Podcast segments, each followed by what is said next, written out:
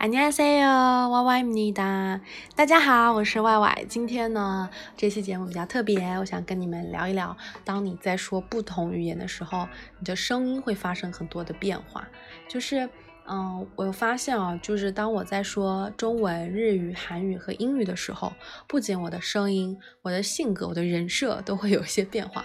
比如说我在说中文的时候，因为这是我的母语，所以它会非常的流利，我也非常能够掌握这个语言在不同的韵脚里面怎么样去搞笑，利用文化的差异让这个对话更有意思。但是呢，我说韩语的时候，可能它的表达方式就会更加的简单，就是我会用更简单、更直接的语言去表达。那当然，一方面这是我的语言能力的问题。那另外一方面呢，你也知道韩国人他其实是一个呃比较直接、比较直率、比较直爽这样的一个民族。那说的好听一点是比较直爽了，说的不好听一点，可能他比个性更冲啊，然后就是会更直截了当的说出他们不喜欢的想法。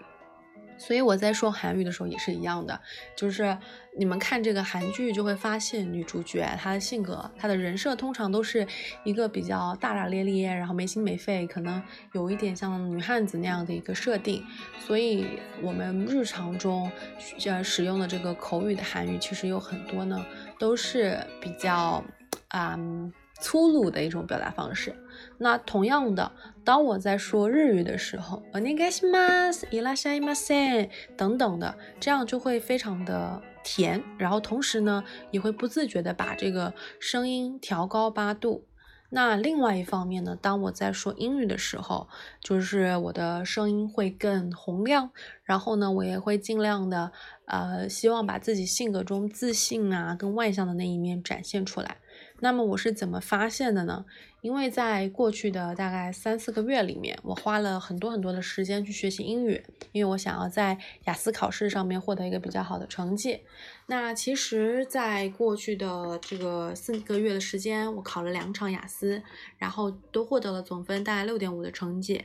那么第二场的呢，就是最近的一场，我的口语也拿了六点五，所以我现在大概是一个。就是还可以的英语使用者吧，就是我的英语呢会，嗯，不是太糟，但也没有非常好，有中间容易磕磕巴巴。那今天因为我也是一直在闭关学英语嘛，然后我想要念一篇这个英文的文章，让大家感受一下我在说英语和说韩语和说中文的时候，是不是声音和性格有一些特殊的变化？我觉得这个事情挺有意思的。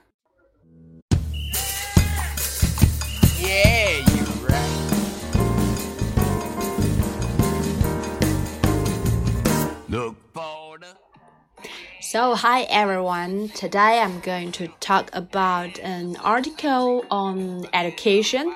And actually, for the last three months, I have buried myself in the books because I'm preparing for the IELTS examination. And actually, I had two times for last month and the month before last month. And on uh, at the end of this month, I'm going to take another one and I think it must be the last time I had this exam in 2019. So let's start.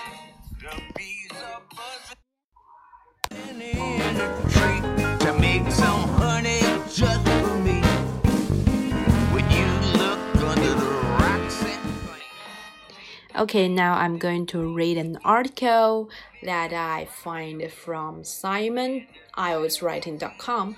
I really into his article and this is one of my favorite one. So, um, okay. Now here is the question and the full essay. In many countries, schools have severe problems with students' behavior. What do you think are the causes of this? What solutions can you suggest? It's true that the behavior of school pupils in some parts of the world has been getting worse in recent years. There are a variety of possible reasons for this, but steps can definitely be taken to tackle the problem. In my opinion, three main factors are to blame for the way young people behave at school nowadays. Firstly, modern parents tend to be too lenient or uh, per permissive Many children become accustomed to getting whatever they want, and they find it difficult to accept the demands of teachers or the limits imposed on them by school rules. Secondly, if teachers cannot control their students, there must be an issue with the quality of classroom management training or support within schools. Finally, children are influenced by the behavior of celebrities, many of whom set the example that success can be achieved without finishing school. Student behavior can certainly be improved. I believe that the change must start with parents who need to be persuaded that it's important to set firm rules for their children. When children misbehave or break the rules, Parents should use reasonable punishments to demonstrate that the action have consequences. Also, schools could play an important role in training both teachers and parents to use effective discipline techniques and in improving the communication between both groups. At the same time, famous people such as musicians and football players need to understand the responsibility that they have to act as role model to children. In conclusion, schools will continue to face discipline problems unless parents, teachers, and public figures set clear rules and demonstrate the right behavior themselves. So that's the end. 啊，那上面呢就是我读的一篇大概两百七十个字的文章，那这就是我说英语的时候的这个声音和语气啦。 嗯，那么谢谢你听我的这一期电台，如果有机会的话，我们再见吧，拜拜。那最后呢，我会放一首我很喜欢的歌，叫做《The Bare Necessities》。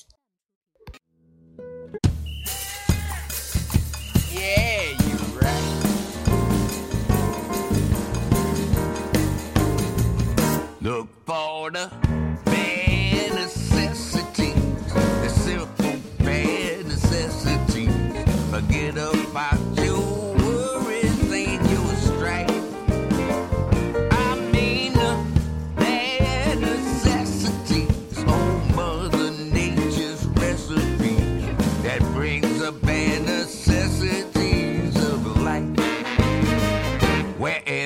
I wander wherever I roam. I couldn't be fonder of my big home. The bees are buzzing in the tree to make some honey just for me.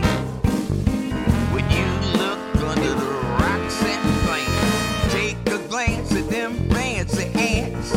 Maybe try a few. The bare necessities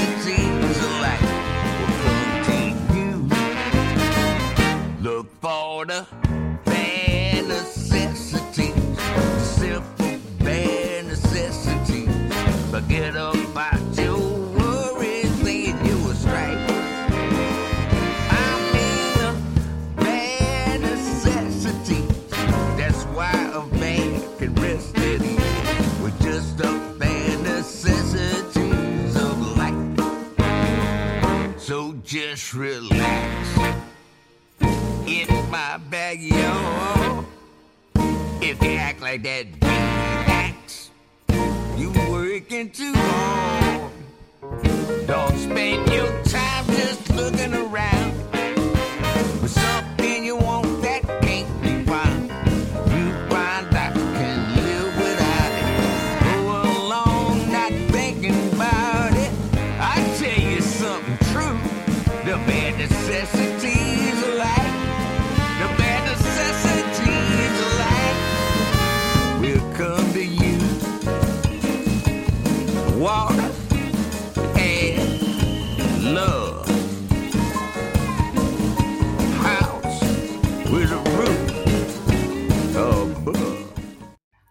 那么最后就算作彩蛋吧。